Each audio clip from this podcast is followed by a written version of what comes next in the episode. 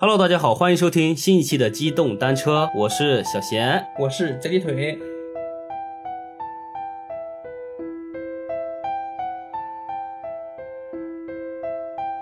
好，又是我们最新一期的机动单车啊。之前我们一直都在讲那个子不语里面的一些故事，包括之前讲的旱魃，还有是那个僵尸系列啊。这一期我们停一停，讲一讲就是之前比较热的，比讲一讲近代的故事。呃，也不是近代故事，就前一阵儿吧，就是微博上那几天也特别火的一个事件，这是二零一七年还是哪几年时候的事情了，是吧？一九年，一九年吗？对，一九年，这帖子是发在一九年的八月十八号发的这个帖子嘛。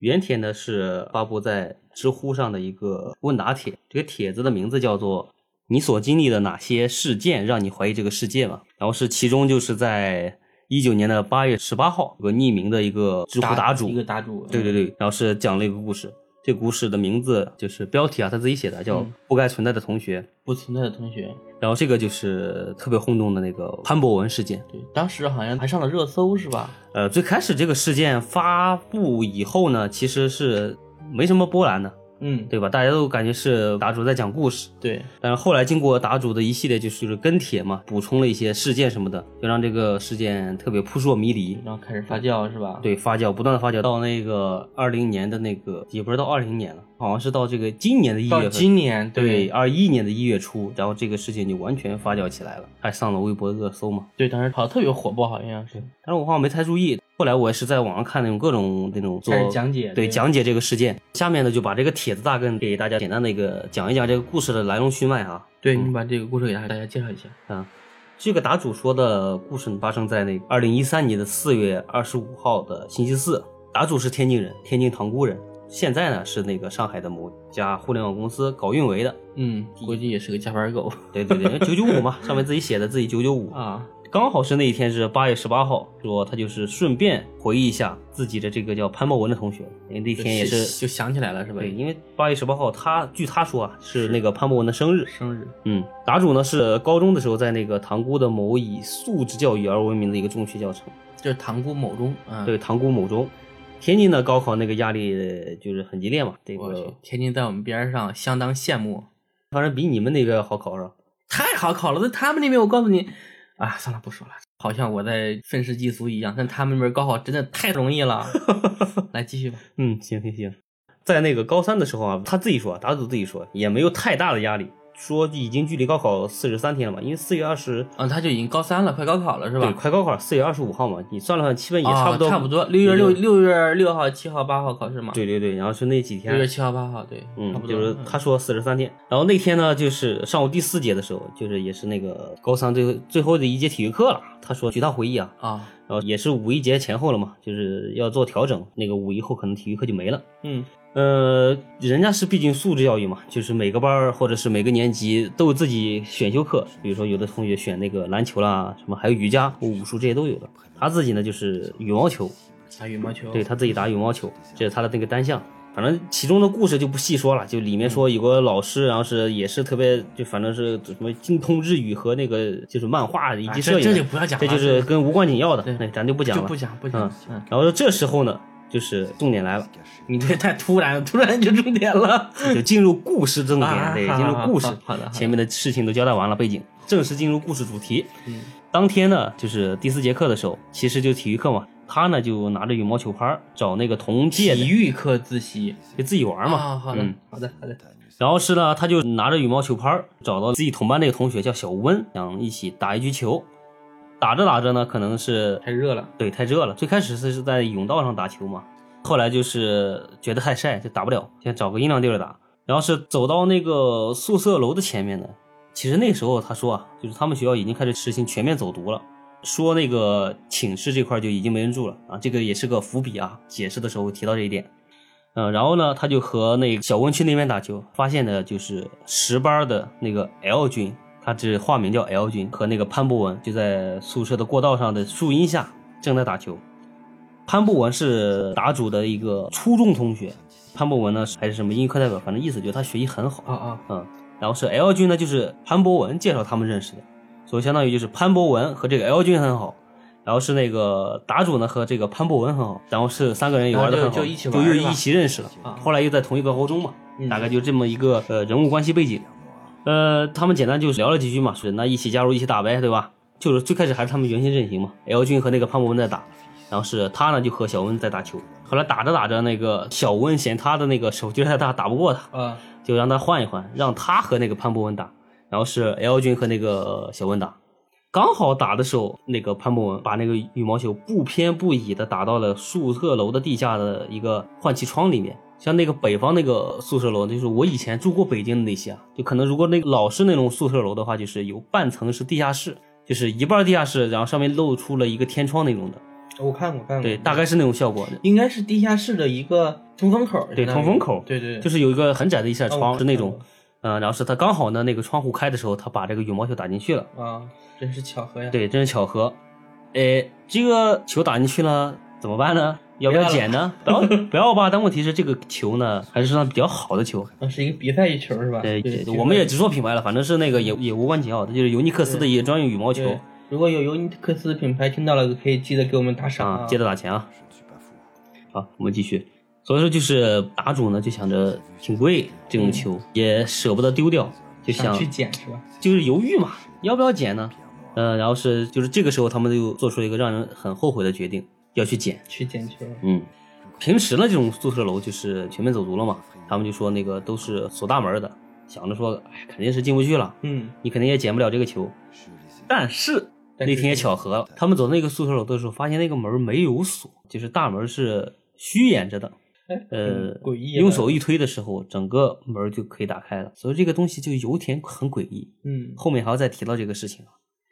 打开以后呢，就是一推门，有一股冷冷风袭来。你想吧，当时四月中旬、五月初，对，如果地外下面室如果外面是晴天的话，应该太阳已经很温暖了，对就很热了嘛，然后对再加上那个地下室，其实地下室那个冷接地气儿嘛，对，冷气。然后是你一推开，肯定是稍微有点阴凉的阴风，就哎阴凉的风，不能说阴风，阴凉的风吹出来，其实是在北方来说是很爽的。对呀、你想他们刚运动完是吧？刚打完对球，那种凉风一吹很爽身上有的。以前我记得在北京的时候住过地下室，就夏天的时候往地下室一走，我去，特别爽那一种感凉觉一。凉的，对，特别爽那种感觉。然后是，但这个呢，就对他们来说就是有种阴风的感觉，啊而且而且是时间长没人住了嘛，嗯，还夹杂着那种发霉的那种没味儿，霉味儿。因为你想吧，肯定这种长时间长，你下面的一些嗯，比如说这种木材了，这种这种东西都会发出一些霉味儿。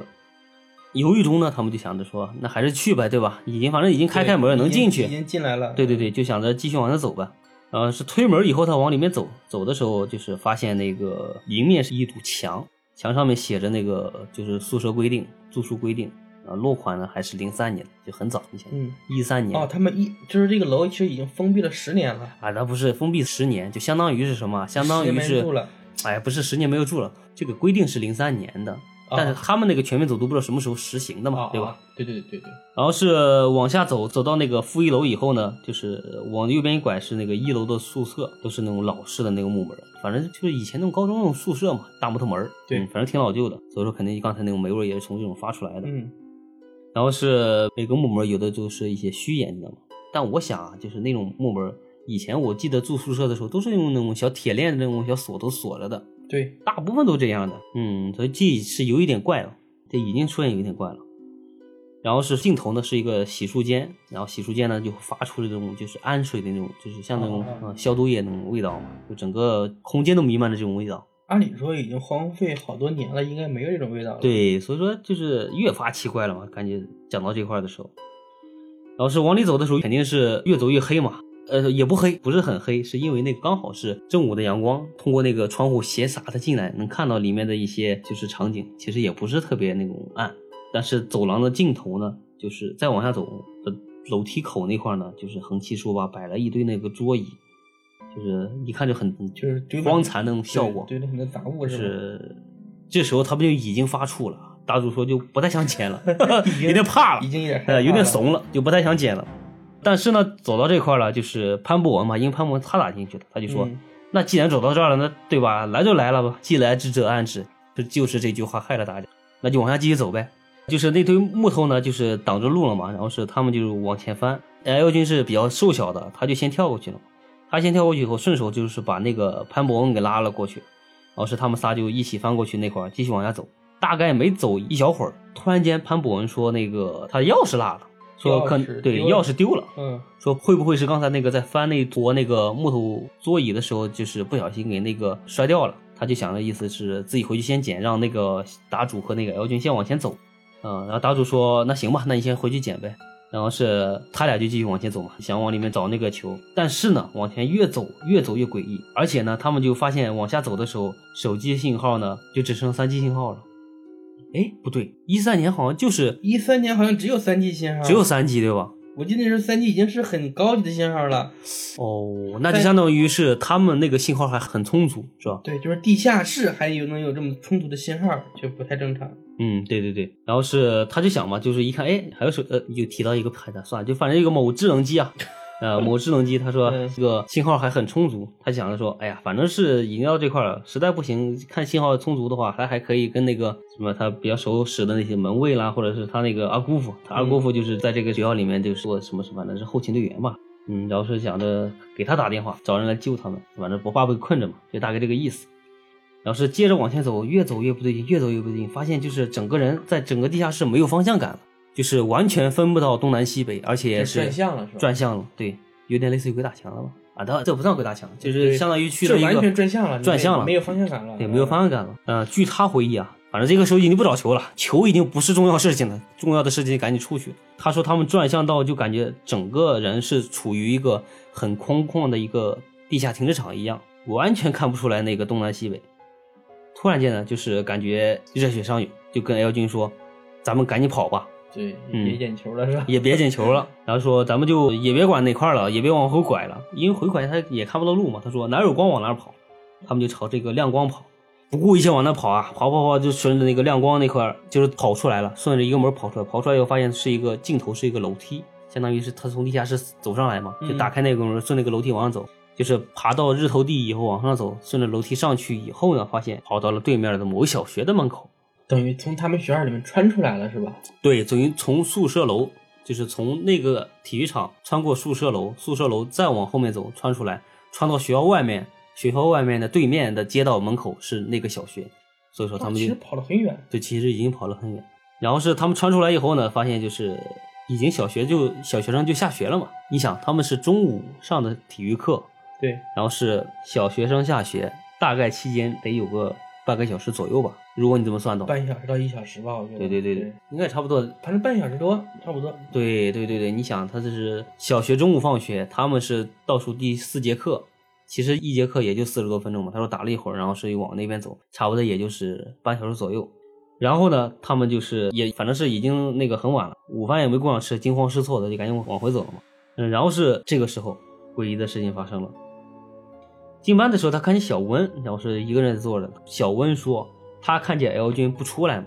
然后就直接拿着拍子就回班了。啊，就先去回教室了。先回教室。室了。然后是那答主就说：“怎么拍的少一个嘛？你潘博文的拍儿呢？”小文就一脸迷惑，说：“谁是潘博文？潘博文是谁？就小文根本就不知道有潘博文这个人是吧？就是、对，就完全不知道有潘博文这个人了。”就答主就有点生气，有点疑惑的说：“就是我们那个隔壁打球那十班的那个呀。”然后是就争执嘛。小文一口咬定是那个不认识潘博文，就是一对拍儿呢，另一个拍儿是那个答主自己拿的时候自己搞丢了，但是并没有潘博文这个人。然后是那个答主就很疑惑嘛，也不知道怎么回事儿。大概午自习过去以后，就午休午自习过去以后呢，就去找十班的潘博文，想那个当面对质。嗯，结果刚出他们班不多久，就碰到了那个嗯二十军，对迎面走过来的 L 君。嗯， L 君那就真的是更是一脸激动啊，满脸通红的跟他说，特别紧张啊。特别紧张，就是嗷嗷叫的那种。他说那个搞得就反正就是意思就是声音很大，整个楼道人都在瞪他们。然后 L 君就说他回了整个班以后，跟所有人聊天，所有人都不知道潘博文这个人，完全不认识他。就是他们潘博文本班的人都不认识他了，对对对，就说就就是除了这个二军知道他，就除了 L 君和那个答主以外，相当于所有人都不知道潘博文这个人。神秘失踪，神秘失踪，而且是集体性的那个失忆，记忆抹除。对大家的记忆里完全没有这个潘博文这个人了。啊，这个时候呢，就是十班突然有个女生路过嘛，答主就赶紧抓那个女生说：“哎，你们班潘博文呢？”这个女生就一脸疑惑说：“谁是潘博文？根本没有这个人。”啊、哦，嗯，然后是也说你是不是跟 L 君一样，也是中午打球中暑发烧烧糊涂了，也在说胡话。啊，说 L 君进班的时候就逢人就问潘博文，逢人就问潘博文，我们班根本没有潘博文这个人，就大概这个意思。大柱听完之后，然后是赶紧去下楼嘛，嗯想去那个宿舍那块找一找，想着是不是潘博文还没出来，嗯，或者是怎么地的。结果走到宿舍门口以后，发现宿舍门口居然加锁，和平常也锁个大锁头。我的天呐，他刚进去的时候没有锁，现在也就过了一个来小时、半个小时，再回去就已经上锁了。也不是一个半个来小时，就相当于是他们最开始和潘博一起进那个废弃的宿舍楼的时候，宿舍楼是上锁的，因为因为平时呢这个就是上锁的，啊，但他是们去找球的时候那一瞬间好像没上锁。没上锁。对嗯然后呢，就是说现在已经上锁了，就是当时他就说自己都把自己吓软了，就是完全感觉脑袋瓜嗡的一下子嘛，就完全不知道这个事情具体是咋回事儿。嗯因为下午第一节是化学课嘛，就是老师在讲，他也不知道，他就一门心思想着说赶紧去找那个体育老师，问问那个潘博文到底在哪块儿嘛，因为他想着肯定是体育老师那节课肯定也见过潘博文。对，结果呢，他下班以后去找体育老师，发现在那个十班的一栏，就是那个整个那个学校排名那种栏里面，嗯潘博文这个人凭空消失了。而且自潘博文那一栏以后的所有人都往前前进了一位，就徐浩都往前对移了，一学号位都往前进了一位，他等于潘博文的存在的这个证据都都被完全抹杀了。对，然后是打主完回家以后呢，本来想上那个手机登录下 QQ 看看有什么消息嘛，但是他发现那个手机是没电的。其实按常理来说，他那个手机当时如果是以他那个使用频度那一块肯三定年的手机那时候应该还是以功能机为主，肯定哦是不能，智能他机已经是智能智机能了，机已经是有了。有对呀、了他不是某米二嘛，啊，对对对对，因为他说按他平时这种使用强度来说，那个时候肯定是有电的。然后他就想那个没电没电呗，充个电，充个电看看那个消息。他就想看 QQ 消息，那手机没电，他就想那打开电脑看一看。结果呢，他打开电脑后发现 L 君在那个年级群里发了有将近一百多条关于潘博文的事情，L 君被踢出了年级群，嗯神经病是吧？对，是有点变 态。啊，疯狂的扣所有人，然后是说那个潘博文，但是所有人年纪的人都不知道潘博文这个人，就是感觉这个人是 L 君是凭空捏造出来的，好像自己就是魔怔了、傻了那种的。嗯，这时候呢，那个答主他姐过来了，说非得用电脑做 CAD 图，哦，他就抢着他那个电脑用啊，他没办法，只能拿着手机去充电了嘛。充完电开机以后，发现手机时间定格在那个一九七零年的一月一号，时间是十一点的五十二分，天哪，时间差很久啊。就相当于这整个时间乱掉了嘛。嗯，不过呢，他那个说连上 WiFi 就是网络正常以后呢，自动更新了时间，时间就正常了。哦，呃，QQ 呢，它又重新登上了。QQ 登上以后呢，就发现这个 QQ 记录里面所有东西都没了，而且相册大部分内容都损毁了。反正就意思就是包含于所有关于潘博文记忆的东西全都没了，都被销毁了掉。啊、该不能看的不能看，我操，该没的就没了。宇宙真有这样的 bug 吗？自此呢，就相当于潘博文整个相当于人间蒸发了，而且除了他在 L 军之间，所有人都没有关于潘博文的任何记忆，就这么消失了这个人。就是不仅是人消失，而且在人们的记忆中也被抹杀了。对，嗯而且呢，就是答主后面在就是不断帖子里跟踪，就是反正说的就很详细。这个问题帖子就问题出来这块就描写的特别特别详细，而且事件呢好多地理位置和时间点都对得上。他后面又说那个潘博文就是那个小学是在那个天津的叫什么新港四小，初中呢是在那个什么塘沽二中，而且生日呢是九六年的那个八月十八号，甚至他家的地址就是新港街道的那个某的老社区。他们之前呢还就是一起约过打过游戏呢，去过他家，反正就是这个事情来龙去脉讲得很清楚很清楚，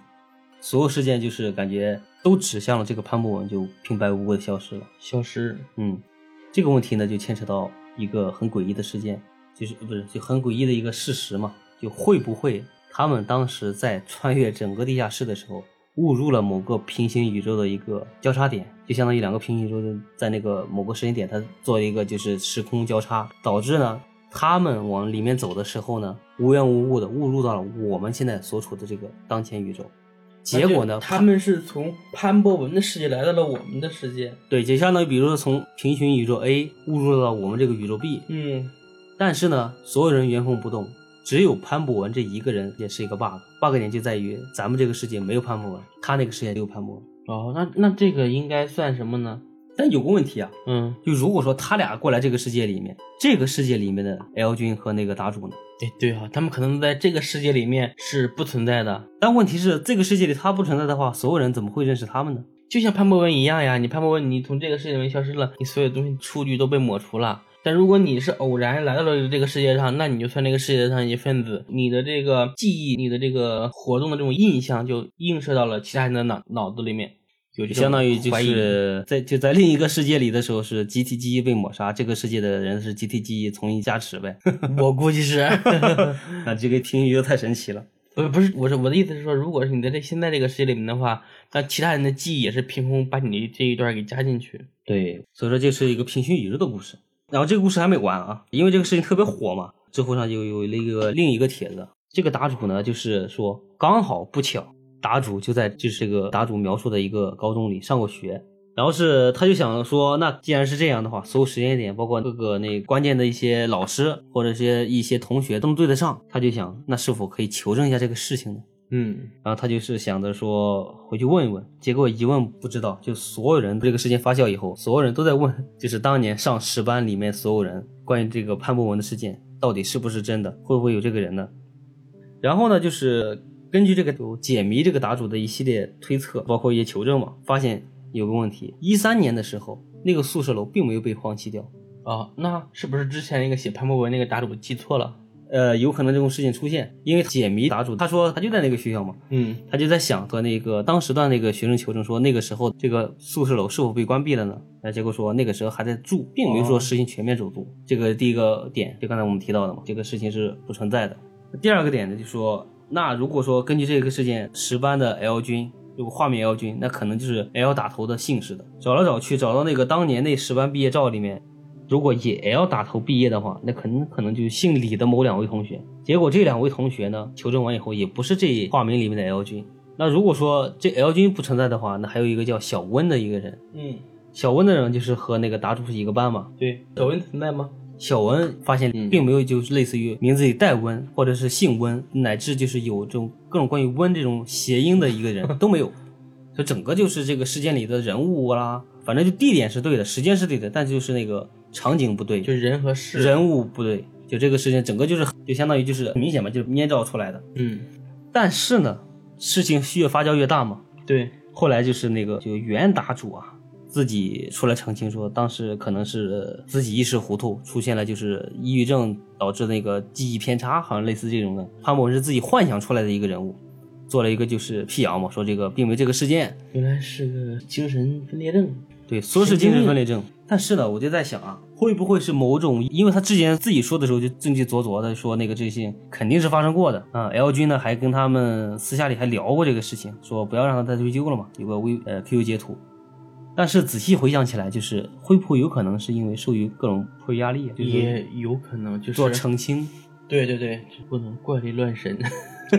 不能怪力乱神。但其实我记得，你像你说的这个平行宇宙啊，我记得很小的时候是看过一部电影儿，好像是李连杰，好像是谁啊？就是说有好多平行宇宙嘛，然后每个人的能力都是一样的，但如果你在这个宇宙里面死掉了，嗯，你的能力就被剩余的那些人被平分活着人给平分。哦，然后当时李连杰那个角色为了让自己变得更强大嘛，他就到处去杀自己。啊，就李连杰啊，我知道那个叫那个宇宙通缉令。嗯，然后是就是一个好的是警察，另一个是一个坏蛋，这个坏蛋是被又送到什么某个什么异度空间里面了，大概是这么一个故事。嗯，说到这个平行宇宙呢，就是通过这个整个事件嘛，就是有两点想给大家再延伸的讲一下。你比如说那个像，反正是从零七年，自从发现了那个就是宇宙那个冷斑以后嘛，就不断的发酵到现在，包括最现在的现代量子力学的一些，反正遇事不决量子力学嘛，就是支撑起来以后，发现这个平行宇宙这个理论是越来越清晰了。啊嗯，然后具体那个平行宇宙那个科学理论我们就不再讲了啊，因为这个东西我刚才看了一遍都没看懂，太复杂太了太深奥可了。能需要比较这种高深的物理知识。就是反正你肯定是需要一些比较专业一点的一个物理知识才能撑起来这个整个理论体系。我们只是想讲一下大概平行宇宙，就是类似于就是。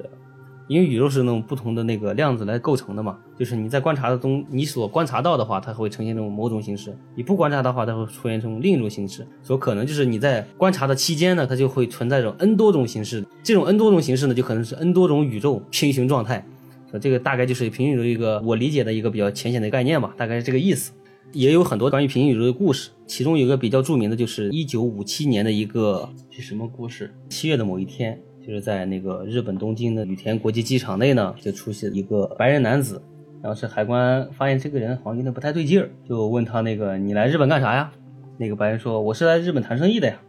海关要检查他的护照，然后是他就说那行吧，那把护护照交出来让海关看一下。海关发现他那个护照很有问题，就是护照上写的国家呢，音译过来啊叫塔里德，嗯，然后是 那个机场的人说，据我们所知，欧洲好像没有叫塔里德这个国家呀。对，这个男子就他好像表现的没有那么慌张嘛，就很不耐烦。这种情形呢，就相当于这个人对这个事件呢，他的看法就是这些人在胡闹啊，啊，并不是他自己在造假，对对对，逗他是吧？对在逗他，是不是四月一号？ 对对对。然后是他人说，意思就是你们是不是在搞笑？我都在日本多少次了，怎么会没有这个国家呢？而且我们国家有上千年的历史，你们怎么可能不知道？然后是他又指着护照说：“你看这上面我有从日本飞至欧洲那个这么多的签证，怎么会是假的呢？”然后是海关人员也是很疑惑呀，看了看上面那些那那个什么签证章了，好像都是正确的，并没有什么问题。而且这个男子还说呢，我们国家就是在西班牙和那个法国之间，嗯，结果那两个工作人员就看了看，西班牙和法国之间只有一个叫安道尔的一个小国，并没有出现就是那个男的提到的那个什么塔里德这个国家。安道尔呢，就前身呢可以追溯到那个十一世纪嘛，嗯，所以说就是十一世纪呢还没有这个叫什么塔里德这个国家，那肯定就是没有这个国家呗，对吧？对，反正肯定是我们这个宇宙是没有塔里德这个国家的。嗯，但是这个男子呢看到这个地图呢，也感觉也很疑惑，就是说这个地图是不是有问题了对，？我们的国家哪儿去对我了？们国家怎么没了？飞了趟飞机完犊子了，国家没了。然后是他也不明白为什么就是没有泰德，嗯，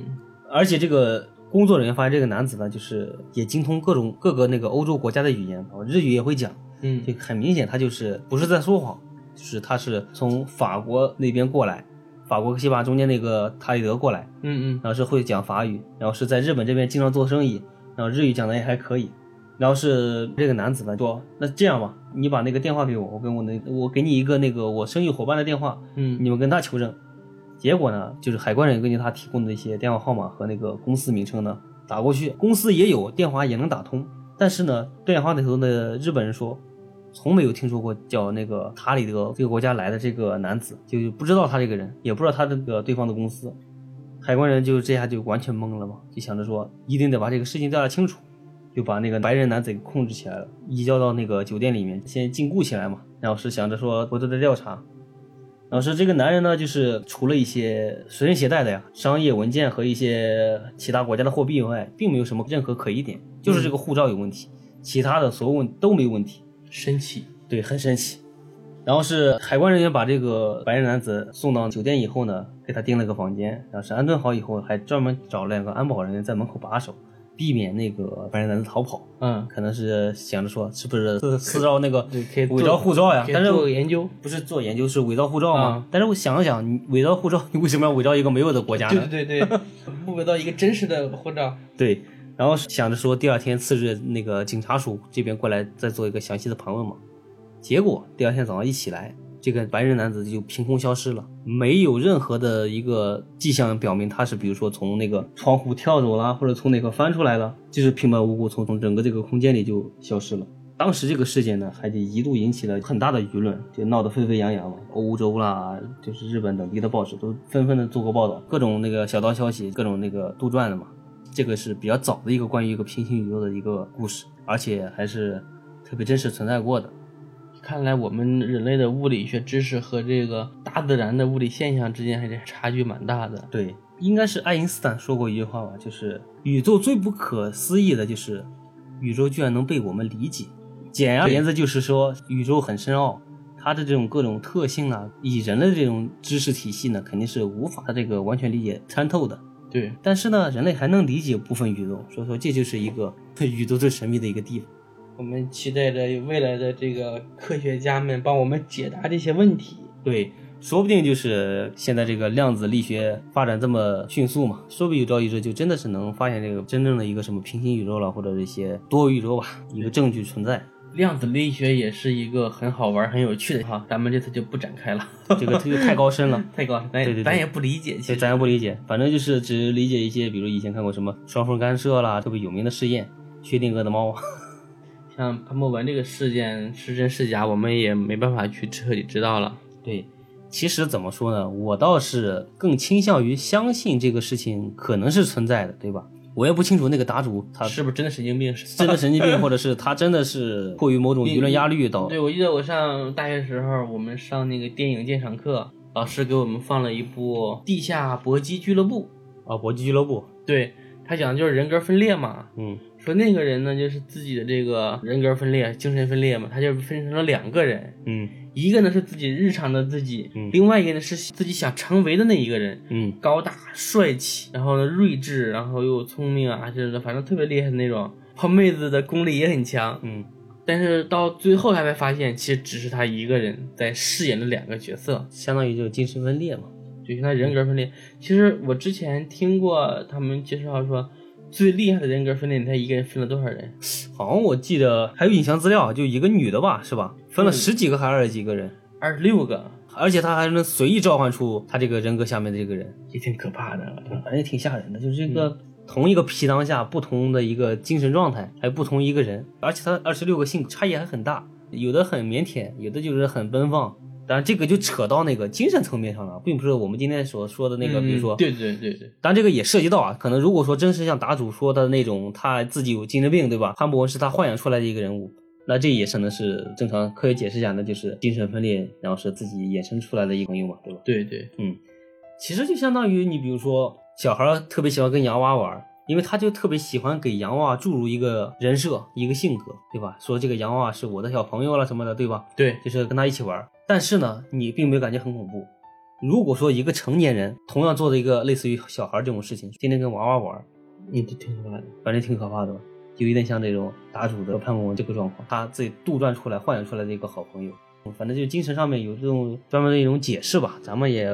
不太展开深究了。对，然后另一种呢，就是咱们就反复在强调这个平行宇宙这个这个结论，嗯，真实存在的话，你你相当于就是两个平行宇宙出现了一个交叉重叠，对吧？他俩来到咱们这个宇宙，但是呢，潘博文就留到另一个宇宙里了。对，有可能，也还是不要跑了，跟爸爸妈妈在一起也挺安全的。